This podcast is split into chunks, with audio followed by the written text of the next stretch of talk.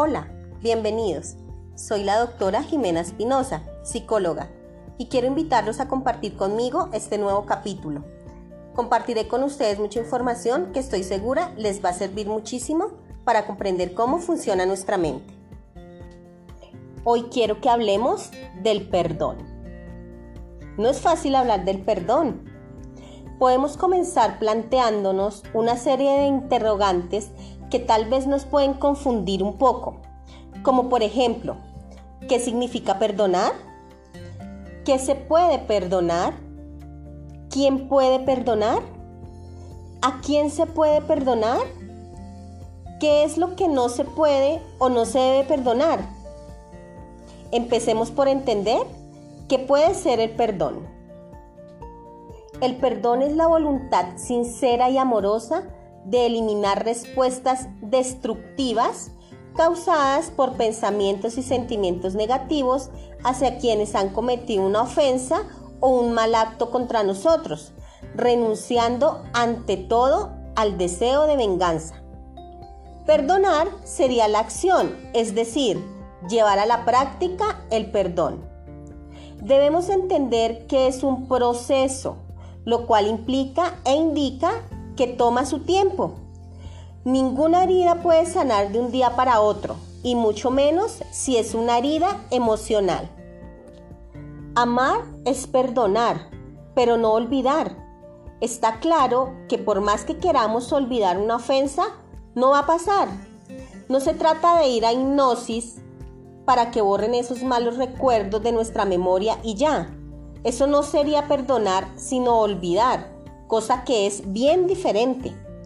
Cuando tú perdonas, eres libre de decidir si quieres continuar una relación con quien te ofendió o si por el contrario simplemente te alejas pero con un peso menos sobre tus hombros. Como no olvidaste, entonces debes optar por protegerte.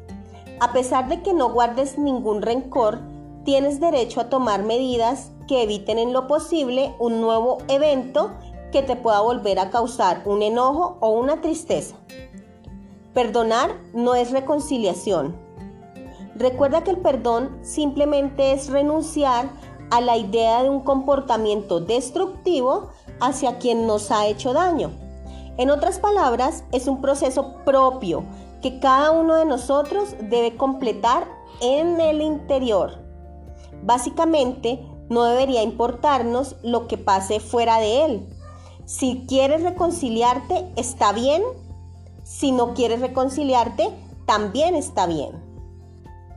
Nosotros siempre vamos a poder controlar lo que pasa en nuestro interior, pero nunca lo que sucede fuera de él. El perdón es la piedra angular de cualquier relación, ya sea de pareja, de amistad o la que sea. Es importante que recordemos que no todo el mundo ve las cosas del mismo modo en que nosotros las vemos. De hecho, hay tantas percepciones, enfoques y opiniones como días hay a lo largo del año. No todo el mundo lo logra. No todos somos capaces de dar el primer paso para ofrecer el perdón.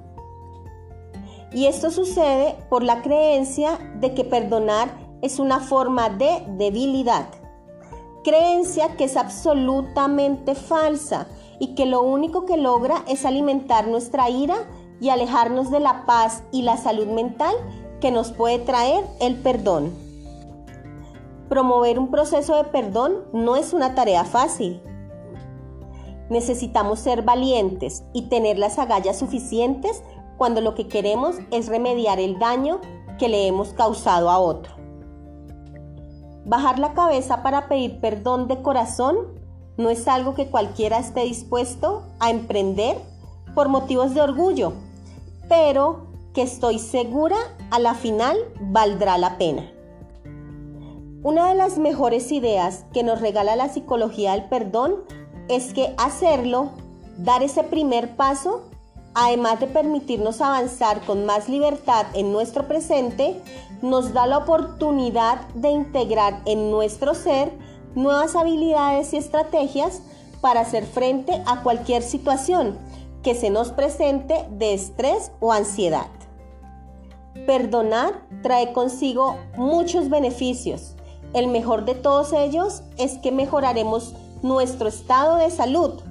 Son muchos los estudios que demuestran la estrecha relación entre el perdón y la reducción de la ansiedad, la depresión y otros trastornos que disminuyen por completo y de esta manera mejora nuestra calidad de vida. Es por esto que quiero compartir con ustedes estas estrategias para que las puedan poner en práctica y así poder facilitar el camino del perdón. Como lo dije anteriormente, perdonar no es olvidar, es aprender a pensar mejor, entendiendo que no estamos obligados a facilitar una reconciliación, sino a aceptar lo sucedido sin sentirnos débiles por dar ese paso. Perdonar es liberarnos de muchas cargas que no merecemos llevar sobre nuestros hombros. Tener ese sentimiento de rencor dentro de nosotros nos quita la energía, el ánimo, la fuerza y la esperanza. Entonces debemos aprender a perdonar para poder tener una mejor calidad de vida. También debemos entender que el tiempo por sí mismo tal vez nos pueda ayudar. Es necesario que dejemos pasar los días, los meses y hasta los años. Esto hará que dejemos de sentir ese sentimiento de rencor que está presente en nuestro interior. El perdón es un proceso y eso es algo que también debemos entender porque claramente no lo podremos hacer de la noche a la mañana. Tal vez nunca podamos perdonar por completo a otra persona, pero sí podemos descargar una buena parte de todo ese resentimiento para poder sentirnos un poco mejor. Ahora, también es muy importante perdonarnos a nosotros mismos. Equivocarnos forma parte de nuestro aprendizaje y de nuestro día a día. No somos perfectos y eso hace que en ocasiones podamos llegar a equivocarnos. Cuando el error es tan grande que ha podido causarnos daño o hemos hecho daño a otras personas, nos lleva a tener un sentimiento de culpa, el cual nos va a dificultar encontrar la solución a aquello que hemos hecho mal y sobre todo va a retrasar el poder perdonarnos a nosotros mismos. En ocasiones nos puede resultar más fácil perdonar a los demás que perdonarnos a nosotros mismos. Y sin lugar a dudas somos nuestros peores jueces. Nuestros sentimientos de culpa pueden ser tan duros y la carga tan pesada que no es posible llevarla con nosotros para siempre. Algo es cierto, el pasado no puede cambiarse, pero sí podemos superarlo. Perdonarse es un paso absolutamente necesario para poder avanzar y dejar atrás el pasado. Es primordial aprender de nuestros errores y corregirlos en la medida de lo posible para poder dejarlos atrás y no traerlos continuamente a nuestro presente y con ello poder perdonarnos y seguir adelante con nuestras vidas. Por último, quiero decirles que el perdón tiene a su vez una relación muy estrecha con el área de nuestra salud y nuestro bienestar. Es una acción que nos ofrece a su vez fabulosas estrategias que podemos aplicar en cualquier campo de nuestra vida, de nuestro trabajo y con nuestras relaciones. Perdonar es, por tanto, una de las mejores capacidades y virtudes que podemos desarrollar como seres humanos. Espero estén conmigo en el próximo episodio y les envío un abrazo muy fuerte.